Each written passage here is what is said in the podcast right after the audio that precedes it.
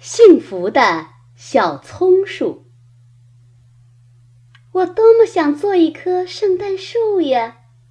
圣诞节前夜，森林里的一棵小葱树说：“等你长大一些，你会成为一棵可爱的圣诞树。”小兔子说：“现在我已经够大了，可是因为我是一棵有残疾的小树。”我的树干是弯曲的，没有人愿意挑选我做圣诞树。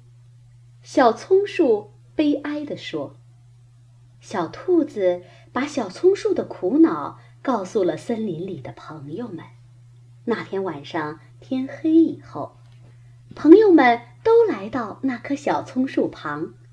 先是小兔把美丽的黄叶。”挂在葱树最低的枝条上，然后小松鼠把红色的草莓点缀在了树枝之间。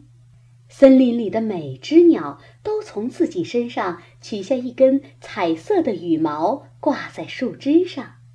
最后，鹿妈妈把一只闪闪发光的冰球放在树顶上。圣诞节的早晨。小鸟和小动物们聚集在小松树的周围，高兴地喊道：“圣诞节快乐！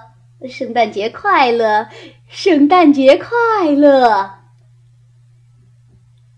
小松树高兴地叫了起来：“啊，你们把我打扮得多美呀！